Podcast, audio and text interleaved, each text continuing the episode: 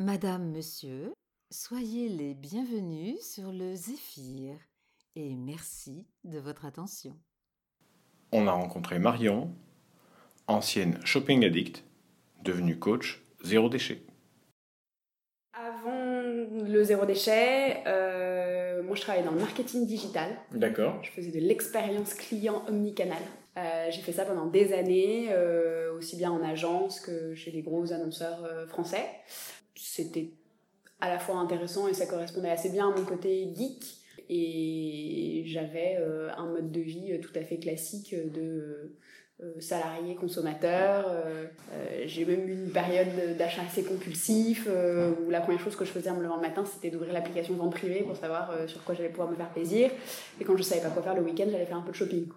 J'habitais à côté d'un centre commercial, voilà, quand je savais pas quoi faire, j'allais Vous là-bas. faisiez vos courses au supermarché Je faisais mes courses euh, essentiellement au supermarché, euh, un peu au marché, parce que j'avais la chance d'avoir un marché en bas de chez moi et que c'était sympa. Euh, j'avais déjà et depuis toujours une conscience écolo quelque part, mais qui se satisfaisait gl- globalement de faire le tri comme il faut, d'acheter un certain nombre de produits éthiques. J'étais très fière d'acheter euh, des chaussures Veja et, des fringues chez Ekiog et voilà. J'étais déjà euh, sensible à l'impact de certains produits de consommation, mais c'était de la consommation. Euh, j'ai toujours un peu gardé un pied dans ces sujets-là parce qu'en fait j'ai fait quand j'ai fait mes études j'ai fait un stage à la Fondation Nicolas Hulot pour la nature et l'homme à l'époque euh, que j'avais trouvé fascinant et effectivement j'étais hyper branchée par les sujets environnement et tout ça donc j'avais un peu gardé euh, une culture autour de ces trucs-là mais c'était pas un investissement très fort quoi. Je pense que c'était un vrai euh, au fond de moi un truc qui était qui était un vrai intérêt et qui était vraiment important, mais qui, qui était euh, enfoui et que je que je laissais pas euh, s'exprimer globalement. Euh, parce que c'était quand même quelque chose qui existait avant que je rentre sur le marché du travail. Euh, et puis que j'ai mis de côté quand je me suis retrouvée sur des rails, euh, comme tout le monde, à euh, essayer de progresser euh, dans mon job, d'avoir plus de responsabilités, plus de salaire, sur ces rails-là, et puis entourée de, de gens qui étaient dans ce milieu-là. et, et le cliché du, de la consommation du cadre sup. Alors, qu'est-ce qui vous a fait dérailler? J'ai commencé quand même à être de plus en plus titillée par des choses que je trouvais un peu absurdes, sur euh, du suremballage, euh, sur euh, à un moment donné je me faisais livrer les courses par exemple, et à chaque fois que je recevais les courses qui arrivaient dans des cartons, dans des sacs plastiques, avec des légumes emballés dans des plastiques, quand même ça me, ça me perturbait. J'avais pas encore fait le, un changement, mais il y avait quand même un truc qui me gênait. Et puis petit à petit, comme ça, il y a de, de plus en plus de choses qui m'ont un peu perturbée. Le sujet cosmétique, c'est devenu un sujet aussi vraiment important, euh, où je voulais vraiment faire attention à ce que je mettais sur ma tronche, je voulais pas acheter 45 produits. Donc voilà, il y a des petites choses comme ça qui ont commencé à, me, gêner plus que d'autres. Euh, et puis il y a deux ans, euh, je suis allée au festival Zero Waste parce que j'en avais vaguement entendu parler. Et à l'époque, j'avais une, copine de promo qui bossait pour Zero Waste France qui m'en avait parlé. Je me suis dit tiens, c'est intéressant, ça, fait écho à quelque chose d'intéressant. Je vais aller voir. Et en fait, j'ai trouvé ça fascinant. Je me suis rendu compte qu'en fait, il y avait plein de choses que je faisais un peu dans mon, quanti- dans mon quotidien sans savoir que ça s'appelait du zéro déchet en fait. Euh, qu'il y avait beaucoup de choses qui me, dans, dans ces choses qui me perturbaient, ben, en fait, des solutions existaient et j'en avais même pas conscience. Euh, et ça m'a vraiment ouvert euh, un peu un pan de réflexion. euh, Qu'est-ce que c'était que vous faisiez, par exemple, et vous faisiez du zéro déchet sans le savoir?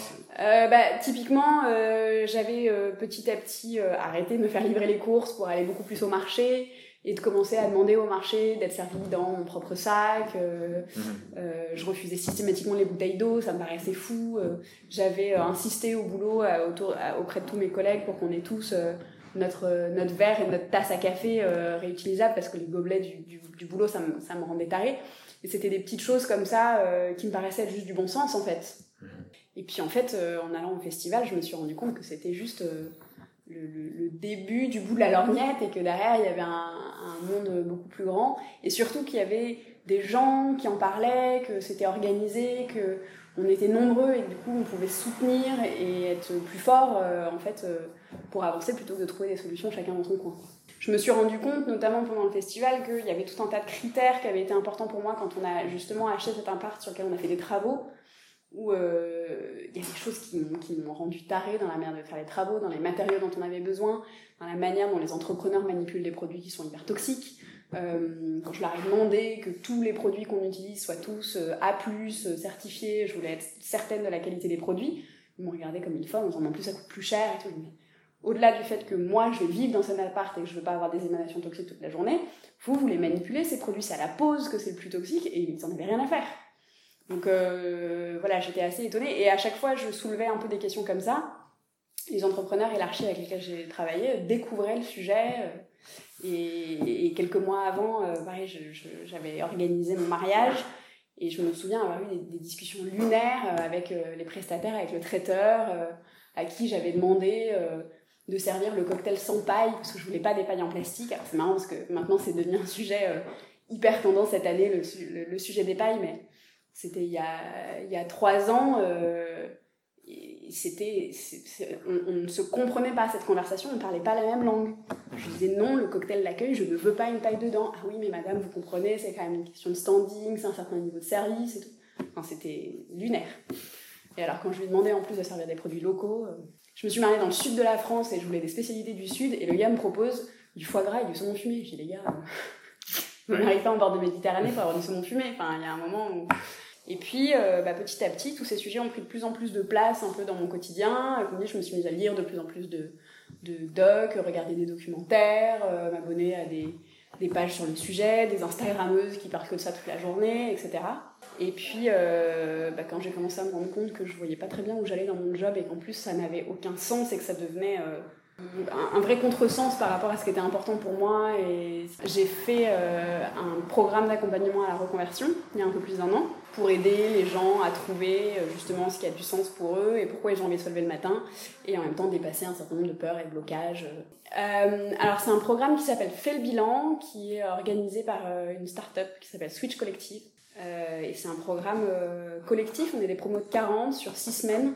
C'est hyper intéressant et ça a été une vraie révélation pour moi et je me suis justement souvenue à ce moment-là de ce fameux stage à la Fondation Nicolas Hulot en disant mais en fait ça avait un sens à l'époque si j'avais fait ce stage-là et qu'en fait j'avais envie de bosser là-dedans et pas du tout dans le digital. Et j'étais très contente de partir, ouais. Et j'étais très contente de leur dire que euh, j'allais me consacrer à 200% à, à, mes convictions euh, fortes sur l'écologie et en particulier sur l'alimentation responsable, parce que parmi tout ce que j'ai exploré, c'est quand même l'axe qui était le plus important pour moi. Ça faisait déjà quelques mois que je l'ai saoulé avec ça, hein, parce que je ne l'avais pas annoncé le jour de mon départ. Donc même globalement, tous mes collègues, tous mes boss de l'époque, je les ai saoulés pendant des mois avec tous ces sujets-là. Et vous avez fait des conversions euh, J'ai quelques collègues qui adhèrent à mes médias, entre guillemets, qui suivent un peu ce que je raconte, qui en tout cas me posent des questions. Après, je suis pas allée voir ce qu'ils faisaient chez eux pour voir s'ils ont changé, mais en tout cas, euh, ils interagissent, euh, ils s'intéressent c'est déjà pas mal. Peut-être que ça. Euh, déjà, les gens comprenaient pas que je quitte mon emploi sans avoir un autre job derrière. Ils me disaient, mais qu'est-ce que tu vas faire? Je dis, bah, je sais pas.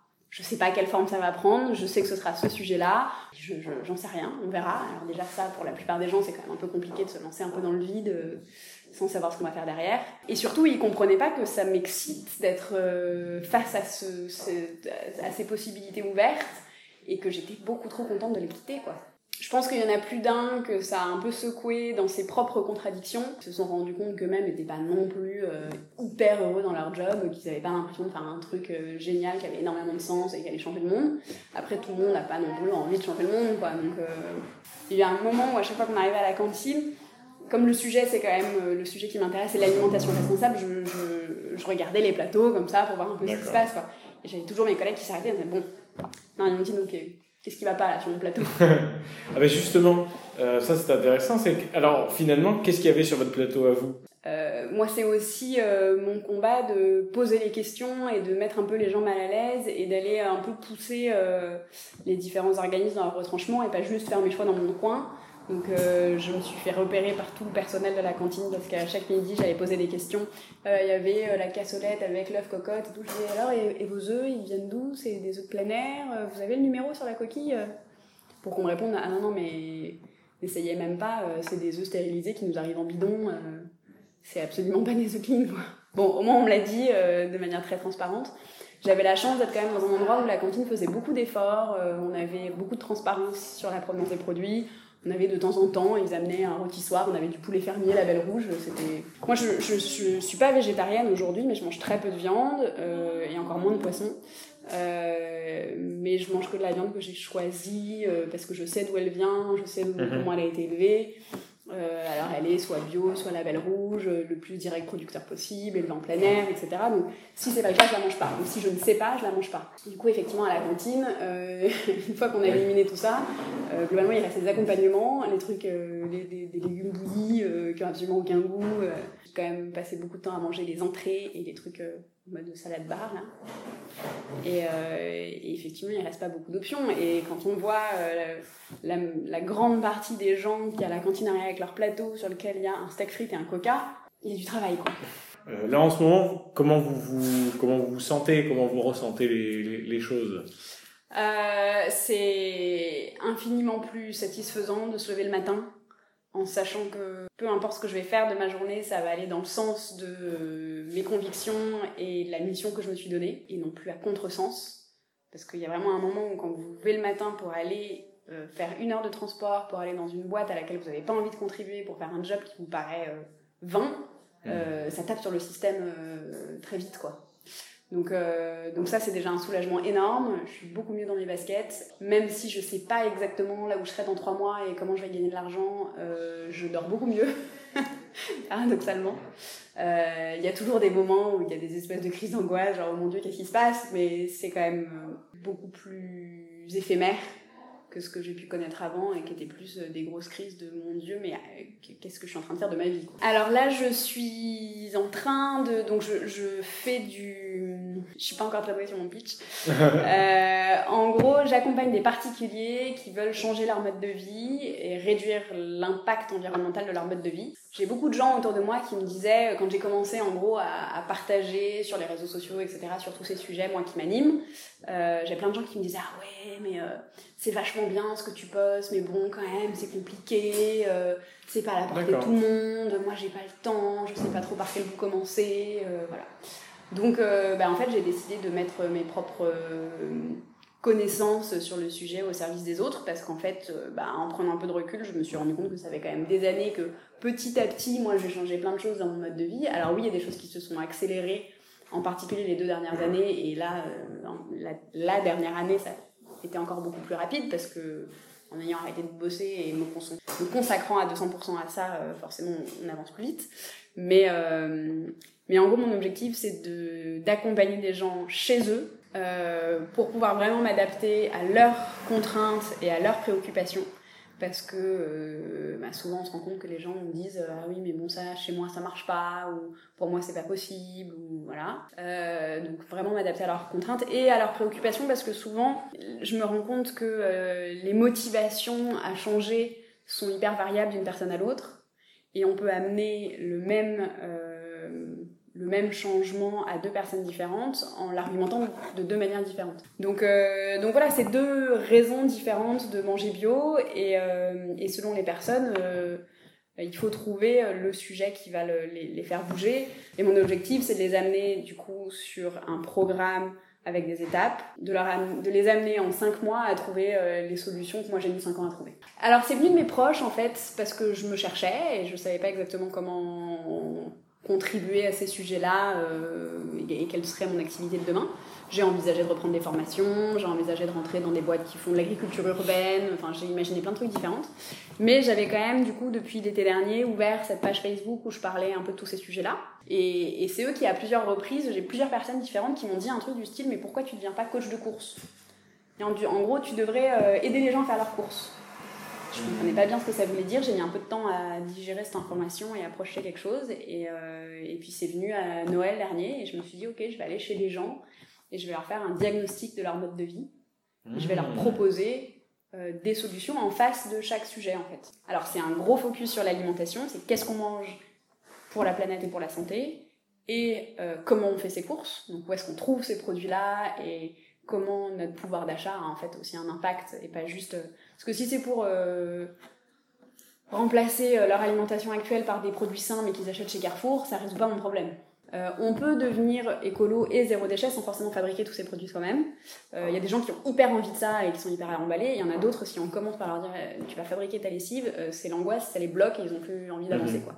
Donc je vais plutôt d'abord leur, leur, leur proposer des solutions alternatives à ce qu'ils font déjà avec des versions de produits naturels, sans emballage, typiquement remplacer leur shampoing par un shampoing solide. Oui. Euh, ça, ça va très bien marcher.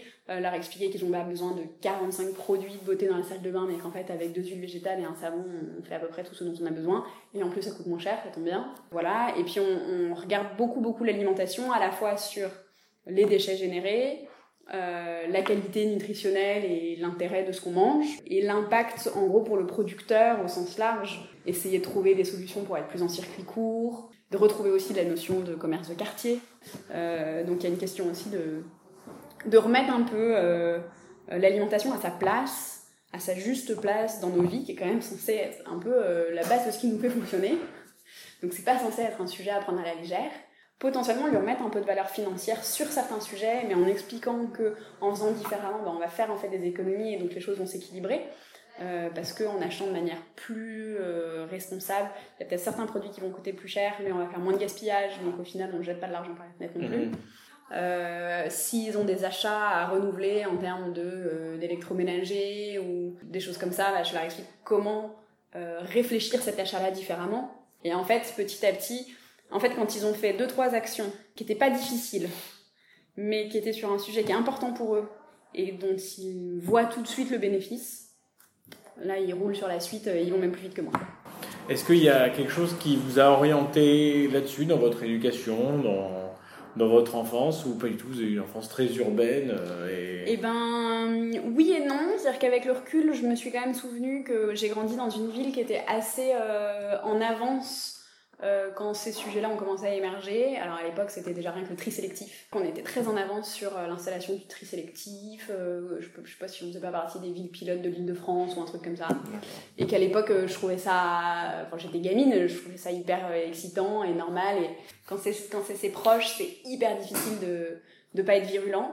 Plus personnellement, moi, ça me, quand je vois des gens de ma famille, quand je vois mes parents, je ça faire des choses qui pour moi sont contre l'environnement, mais aussi contre leur santé, ça me touche personnellement et j'ai envie qu'ils arrêtent tout de suite en fait. C'est très virulent comme réaction, pour leur bien en fait.